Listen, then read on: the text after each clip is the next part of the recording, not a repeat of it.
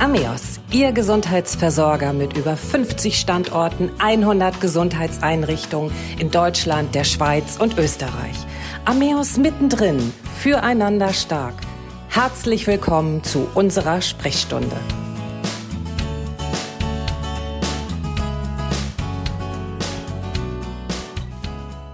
Unser Thema heute Sturzprophylaxe, Maßnahmen, Übungen, Unterstützung.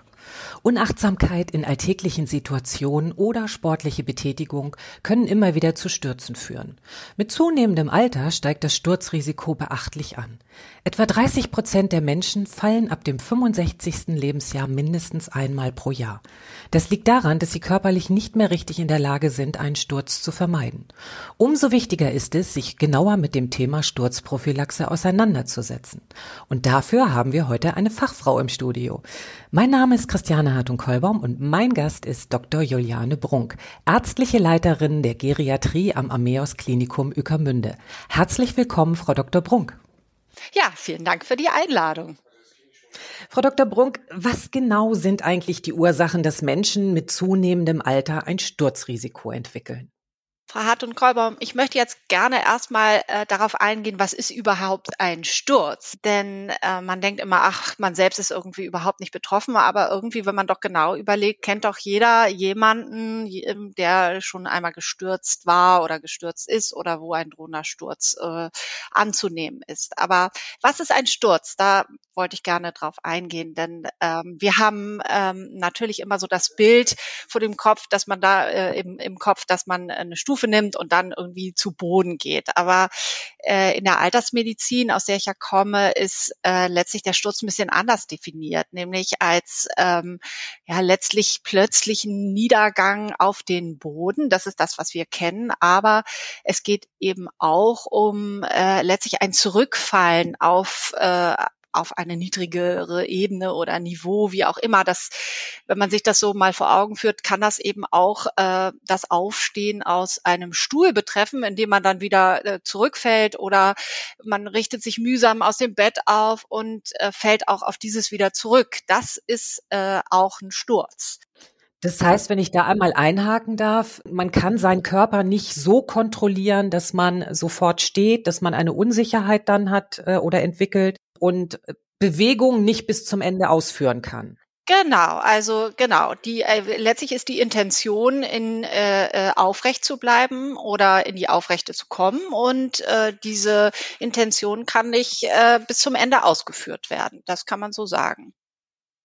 Was sind die Ursachen, dass man eben so ein Sturzrisiko entwickelt, also dass man Bewegungen nicht mehr bis zum Schluss ausführen kann? Ja, da möchte ich auch gerne später nochmal drauf eingehen, denn was wir vergessen haben zu erzählen ist, dass natürlich auch der Sturz abgegrenzt werden muss von äh, Stürzen, die sozusagen durch äußere Ursachen zustande kommen. Zum Beispiel man wird von einem Auto angefahren oder man äh, gerät in ein Gedränge und wird da irgendwie ungünstig geschubst und geht dann zu Boden Boden. Das ist auch nicht der Sturz, über den wir sprechen in der Altersmedizin.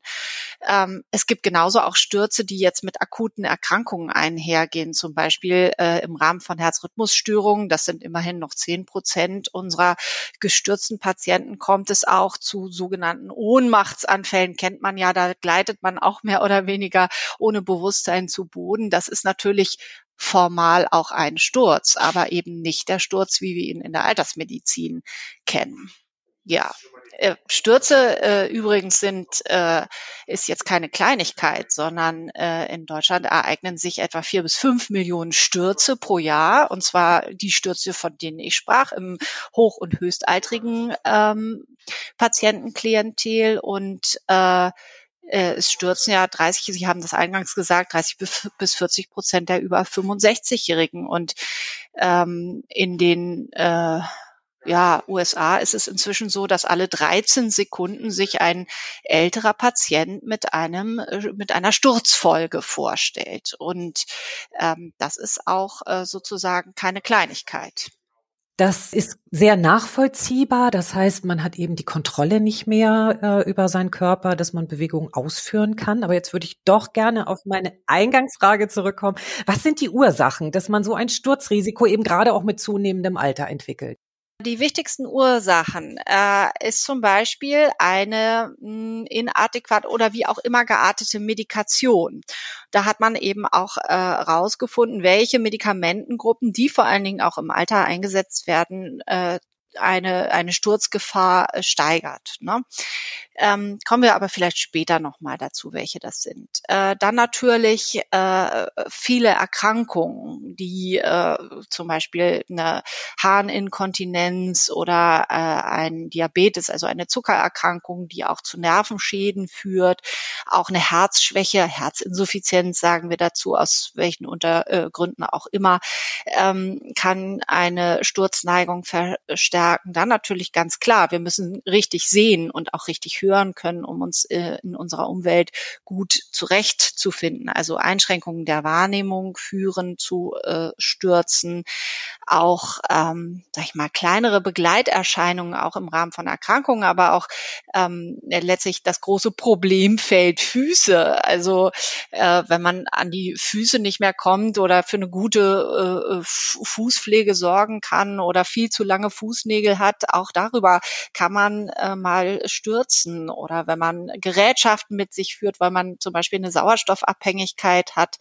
Hm, da hat man auch herausgefunden, dass die Patienten viel häufiger stürzen. Äh, auch wichtig äh, ist zum Beispiel ähm, ja, die Ernährungszustand der Patienten, wie äh, gibt es da eine Mangelversorgung, auch ganz besonders eine Vitamin D-Mangelversorgung. Äh, vernachlässigt in unserer Gesellschaft wird zum Beispiel auch äh, letztlich Drogenkonsum im Alter. Also es wird oft verschwiegen, dass es auch in der hoch- und höchstaltrigen Gruppe Abhängigkeiten gibt, zum Beispiel vom Alkohol oder von Medikamenten.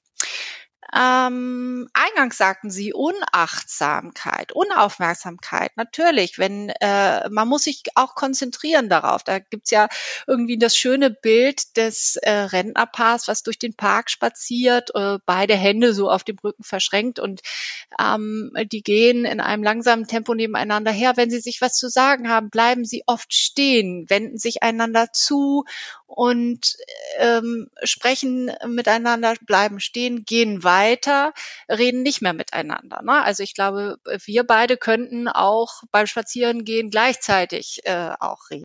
Hängt das dann mit den kognitiven Einschränkungen zusammen, Frau Dr. Brunk? Ähm, wenn ich jetzt dieses Bild mal nehme von diesem Ehepaar im Park, man sagt ja auch im Alter entwickeln sich so kognitive Einschränkungen. Hängt es damit dann auch zusammen vielleicht? Nein, denn das äh, ist auch etwas, was wir bei Kindern sehen das ist das äh, zwei Sachen auf einmal machen. Äh, wir haben ja auch mal so eine Diskussion gehabt, dass Multitasking irgendwie gut ist und, und Frauen das viel besser können als Männer. Die, die Wahrheit ist, ist es überhaupt nicht gut und es ist eine hochkomplexe Leistung unseres Gehirns, mehrere Sachen gleichzeitig machen zu können. Aber was man inzwischen weiß, ist auch, äh, alle Sachen leiden darunter ein bisschen. Also das heißt, es ist schon so, dass auch Kinder stehen bleiben, wenn sie ihren Eltern was sagen und nicht weiter hüpfen. Ne? Und äh, das entwickelt sich dann eben wieder sozusagen zurück, hat aber überhaupt nichts mit kognitiven Einschränkungen zu tun. Ist es dann auch vielleicht so, dass es ähm, gar nicht so unbedingt davon abhängt, ob man immer viel Sport getrieben hat, ähm, dass man, gut, man kann es vielleicht eher abfedern, so ein Sturz, dass der Körper dann etwas geschult ist, die Muskeln anders funktionieren. Aber ähm, kann man da einen Zusammenhang herstellen? Ganz sicher, aber ich, ich sag mal so einen Zusammenhang mit Jein. Was wir ja gesagt haben, es gibt nicht immer nur die eine Ursache. Ne? Ausnahme halt der Autounfall oder das Schubsen, geschubst werden oder so. Aber ähm, äh, letztlich den, den Sturz in der Alters Medizin, den gucken wir von allen Seiten an. Und insofern äh, letztlich auch, wenn ein Patient uns berichtet, äh, ich bin gefallen, dann ist das für sich genommen schon ein Risikofaktor für einen kommenden Sturz. Letztlich ist es, ein, ist es ein, in der Altersmedizin ein bisschen anderes Konzept als äh, den Sturz, den wir jetzt in der äh, klassisch in der Unfallchirurgie sehen, eben durch äh, den Unfall, ähm, sondern ähm, es ist sozusagen nicht ganz so mechanistisch zu betrachten, äh, sondern äh, das Konzept in der äh, Sturz in der Altersmedizin ist eher mh, hm, relativ anzusehen. Und zwar ähm, äh, letztlich ist der Sturz nur ein Symptom Das meine ich damit, dass der äh, das Symptomsturz nicht ganz so mechanistisch zu betrachten ist, sondern ähm, äh, letztlich eine, äh, neben den ganzen individuellen Gegebenheiten, aber natürlich nur Ausdruck eines äh, eines Syndroms ist letztlich. Und das ist die Gebrechlichkeit. Äh, hat es ja auch schon im Namen. Ne? Also ähm, in der Altersmedizin sagen wir Frailty dazu. Ähm, und sehr alt ist das Thema eigentlich noch nicht, so wie in, in, in ganz Deutschland letztlich die Altersmedizin ein bisschen hinterherhängt, den englischsprachigen Ländern. Aber ähm, Einige wenige haben vielleicht in den 80er Jahren angefangen, äh, äh, sich um das Thema zu bemühen. Seit dem Jahrtausendwechsel sind auch ein paar hundert Arbeiten, also wissenschaftliche Veröffentlichungen dazu erschienen. Aber in den letzten, ich sag mal, drei, vier Jahren explodiert dieses Thema, weil es eben auch eine letztlich häufige äh, ähm, ja, ein häufiges Symptom ist der Sturz. Frau Dr. Brunk, Sie haben die Gebrechlichkeit angesprochen, die Ursachen. Ähm, psychische Folgen können ja auch den Patienten nach einem Sturz schwer zu schaffen machen. Viele verlieren das Vertrauen in ihre eigene Mobilität und vermeiden dann natürlich aus Angst vor einem Sturz jegliche Bewegung, befinden sich dann in einem Teufelskreis dann könnte ja auch Angst als weiterer Auslöser für einen Sturz diese Menschen begleiten. Ähm, Sie empfehlen Sturzprophylaxe, das ist ja auch unser Thema. Bieten Sie dazu auch Therapien bei sich im Klinikum an? Ja, also Sie haben vollkommen recht, wenn Sie den Teufelskreis ansprechen. Ähm, denn äh, wir haben ja eben die Ursachen besprochen und dass eine nachlassende Muskelkraft äh, und äh, das gehört ja mit zur Gebrechlichkeit dazu, eben auch für sich ein großer Auslöser sein kann. dass ähm, das ist dann schon so. Und wer sich dann nicht bewegt, äh, trainiert nicht und äh, wird immer unsicherer und dann ähm, ist, ist, ist, kommt man da schwer wieder raus. Aber also ich sage jetzt mal die gute Nachricht. Die gute Nachricht ist, Sturzereignisse können verhindert werden. Punkt. Und ähm, was die was die psychische Belastung angeht, die wir sehr oft sehen, da bieten wir in der Altersmedizin auf jeden Fall auch begleitend immer psychologisch unterstützende Gespräche an, eben um solche mh, Themen zu verarbeiten äh, und das Selbstgef Selbstwertgefühl letztlich wieder oder das Selbstwirksamkeitsgefühl zu erhöhen, aber vor allen Dingen auch mit den äh, multiprofessionellen Therapien komme ich gleich zu. Ähm, die ähm, Therapien der Sturzprophylaxe. Also ähm, letztlich auf meine Station kommen Patienten, die eben schon letztlich eine Sturzfolge erlitten haben, was ich sagte, Oberschenkelfraktur beispielsweise. Also wie auch immer einer großen alterstraumatologischen Eingriff äh, mit letztlich auch weiter bestehender Mobilitätsstörung da arbeiten wir dieses Sturzereignis letztlich nur nach. Aber ähm, da, wie machen wir das letztlich mit einem multiprofessionellen Therapieansatz, äh, individuell auf die Patienten zugeschnittene physio- und ergotherapeutische Übungseinheiten. In Gruppentherapien ähm, kann man schon mal so im Stuhlkreis beispielsweise auch lernen, wie, wie, wie, wie fühle ich mich in der Gruppe wohl und, ähm, und auch die letztlich psychische Idee, ich bin gar nicht der Einzige, dem das passiert ist, weil es vielleicht auch schambehaftet ist, äh, wenn man stürzt. Ähm, das ähm, kann man da ganz gut üben. Und äh, klar, es kommen eine Menge Gerätschaften zum Einsatz, äh, ähm, Thera Bänder, Bälle, Hanteln, Bewegungsschienen, Sprossenleiter. Äh, wir haben speziell in der Altersmedizin ähm, Gerätschaften, also Hochfrequenz, Vibrationsplatten, die eben äh, letztlich die äh, posturale Kontrolle äh, ähm, verstärkt. Das ist also die Fähigkeit, seine seine äh, äh, seine seine ähm, seine aufrechte Position im Raum zu halten. Äh, übrigens auf solchen Platten kann man besser trainieren als jetzt nur auf, auf so einem Wackelbrett alleine.